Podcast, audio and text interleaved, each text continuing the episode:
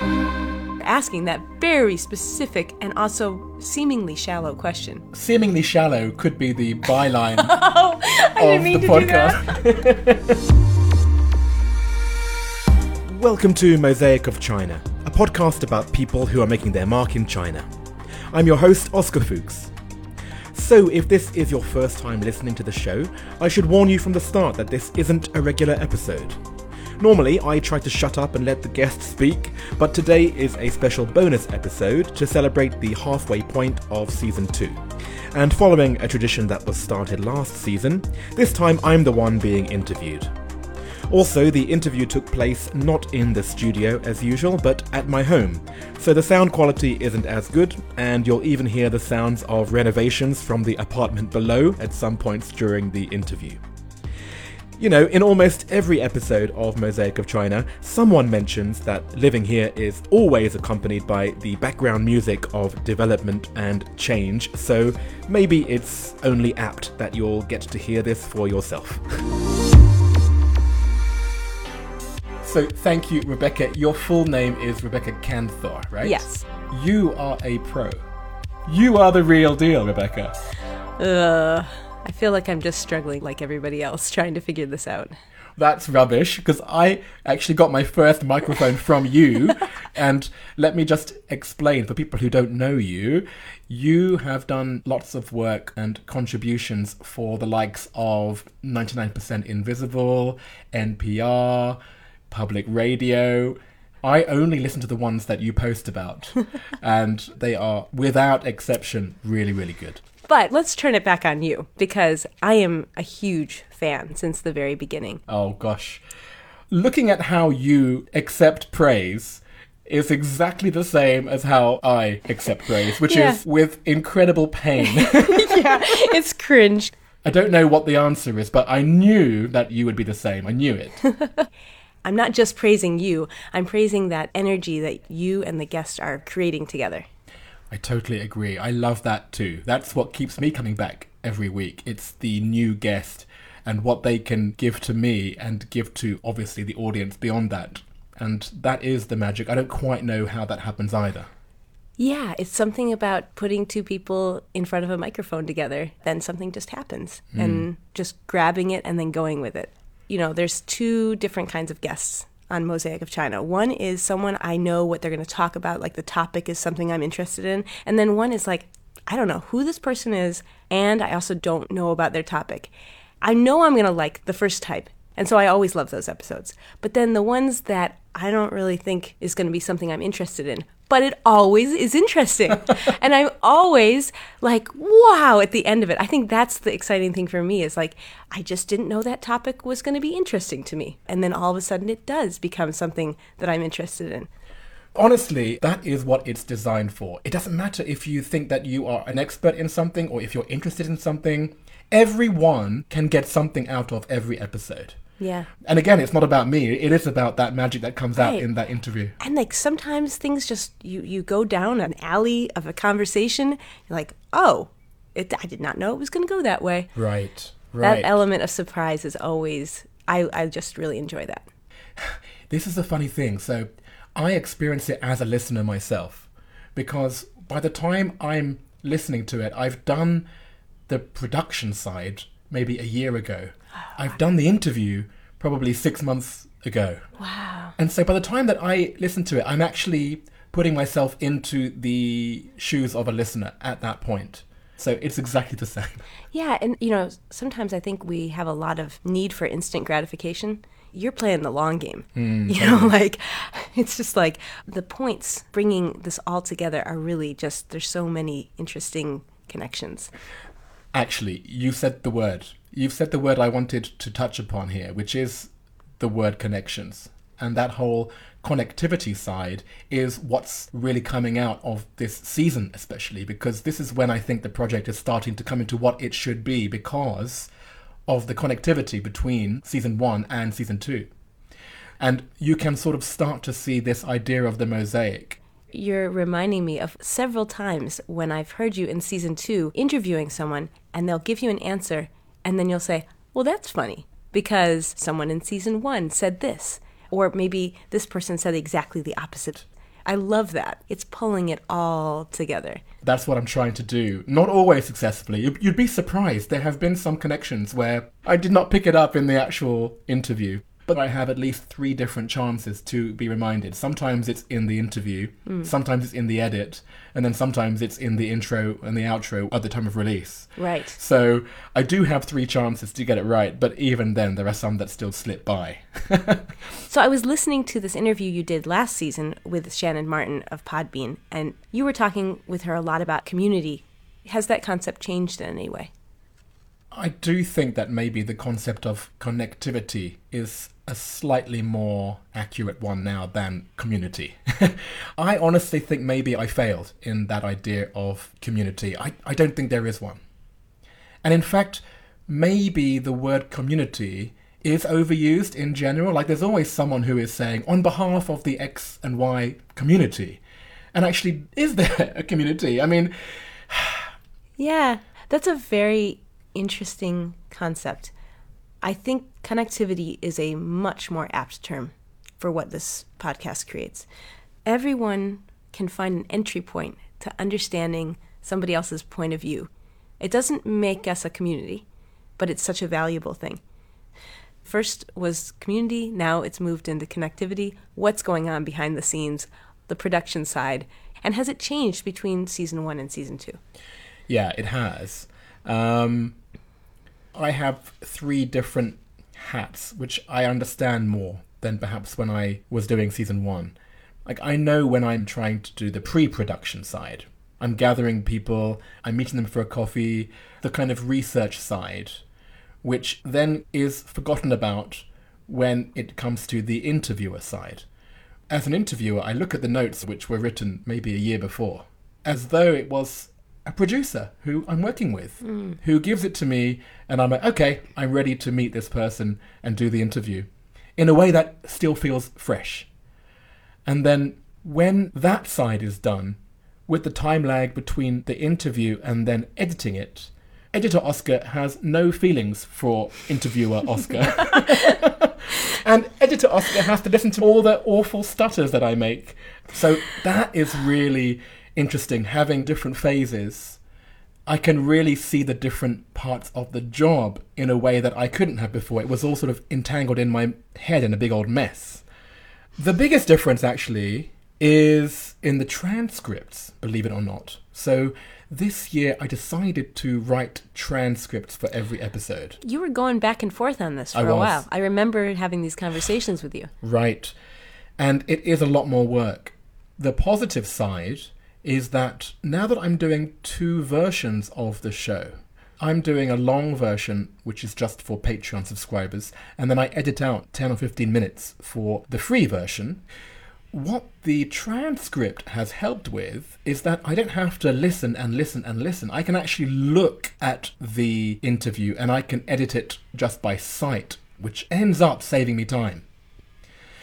The transcripts are also really useful in that if I have an issue with an episode, let's say my host here in China has said to me on a couple of occasions that my podcast has contravened this regulation or that regulation mm. and has been taken down, I can go back to them and say, actually, I didn't say that. Wow. Here is the transcript. It's at this minute, this second.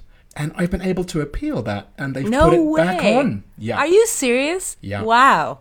You're the only person I've heard that's been able to go back and prove that they didn't go against some regulation or something. Okay. Yes. I can say it because I've got the transcript. Wow.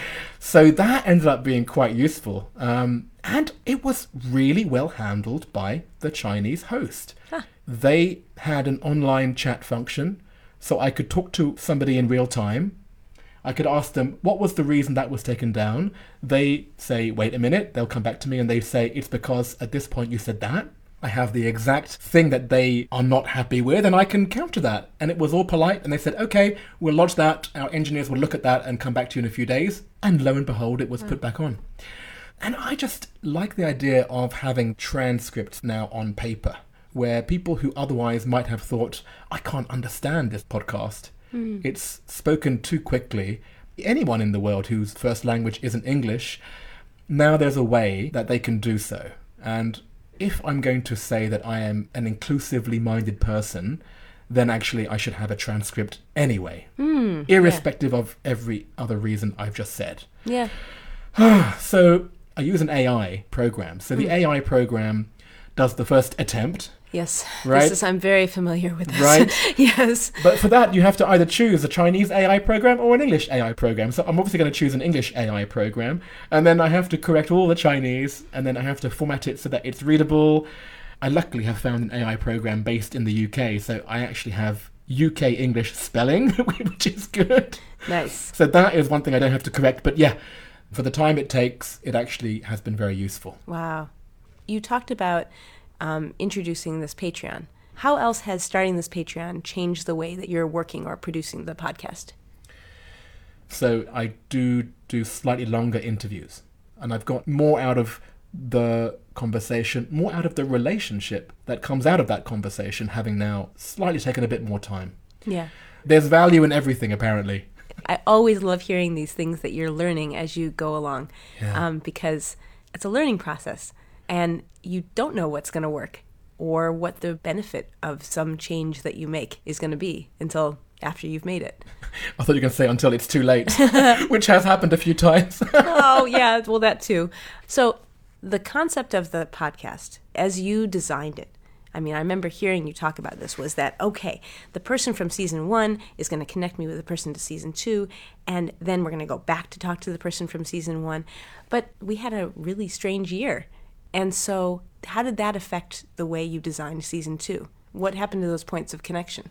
Well, the project is only supposed to really capture you in a window of your life. The issue was that you have to be in China in that window.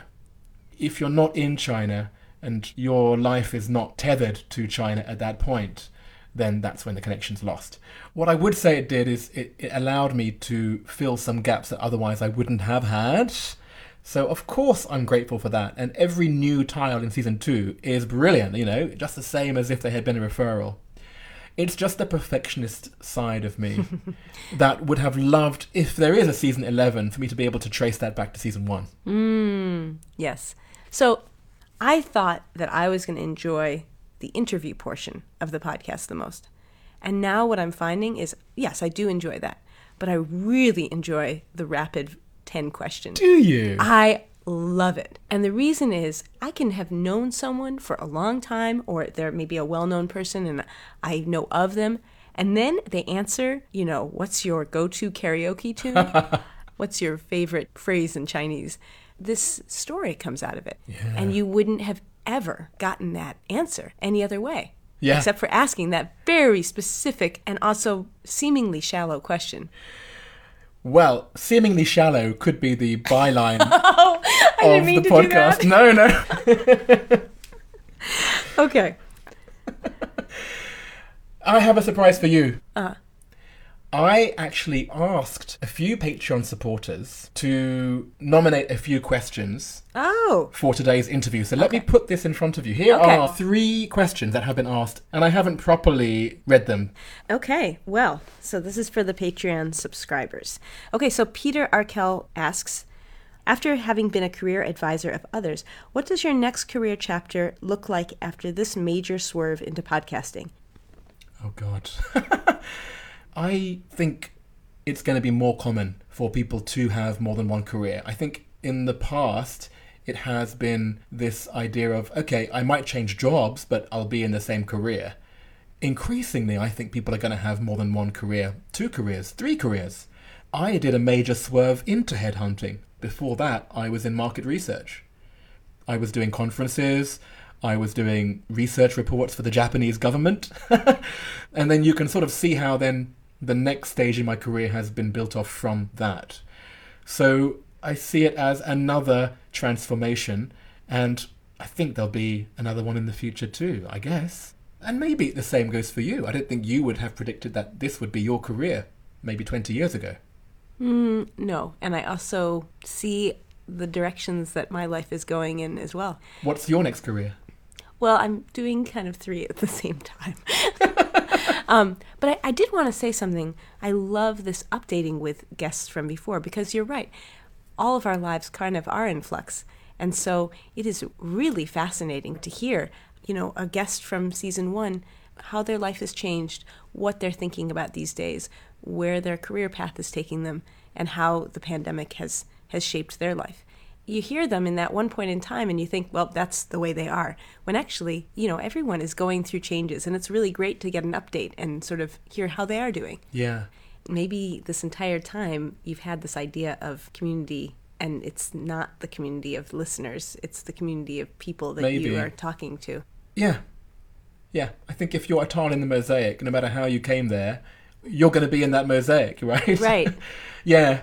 So maybe the mosaic tiles are the community and it is the grout that is the connectivity. Oh, is that going too far? Oh, wow. have I just called you grout? Maybe Yes. I have. yes. Thank you. Because actually, no, no, that is it. Because the tiles, they wouldn't stick without the grout. So it's the community of tiles which are set in place by the connectivity of what, Yes. what do you call it? Mortar. I would prefer mortar. Mortar. Mortar. So, um, another Patreon subscriber, Dominic Leeson, asks Do you feel you have a particular affinity with the Chinese culture? And if so, what in particular and where do you think that stems from? Dominic is my oldest friend. We grew up together in northwest London. He now lives in Chester, and I haven't seen him since I was 11. Wow. Look at that point of connectivity. Yeah, yeah, exactly. We reconnected on social media a few years ago, and randomly he joined the group, and it has been the point of connectivity with us again. And he's he is the ultimate person I want to attract. He has no connection with China, no connection at all. Yes. But there's just that curiosity, mm-hmm. and he stuck around. So thank you, Dominic. Wow. Your question is an interesting one. The answer is no. In fact, I would say I was scared of Chinese culture at the beginning. And so, no, it's not a natural affinity. It's one that I have grown to love.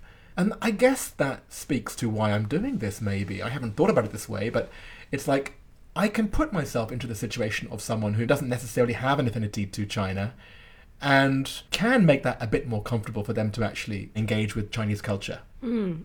But I think what Dominic's question is trying to get at is actually what Vladimir Valyarevic is asking quite directly. So Vladimir asks, I'd be interested to hear how you decided to live in China long term. Was it spontaneous or gradual and well planned? hmm First of all, who's Vladimir? I don't know Vladimir. So, I mean, I'm glad you asked that because at the beginning of this project, and probably you can relate to this as well, you're very needy in terms of just give me some support here. And now in season two, a big difference is that I am less needy about that. So I have many friends who have never heard an episode of the podcast, many family members, and that's fine. I really appreciate people like Vladimir who have just heard about it, they've said that they enjoy it, and they then make the conversion to becoming a Patreon supporter, and that's great. Oh, wonderful. Okay, so answer his question. Um, no, it wasn't well planned. In fact, none of my career moves have been well planned.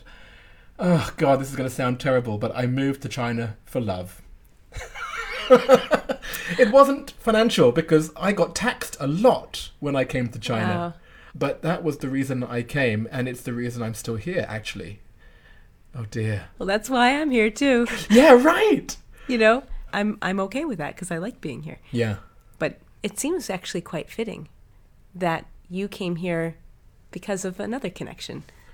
You've done it. You have managed to find a way to end this interview. Thank you so much for coming over. I really appreciate you, Rebecca. Thank you so much for listening and for being you.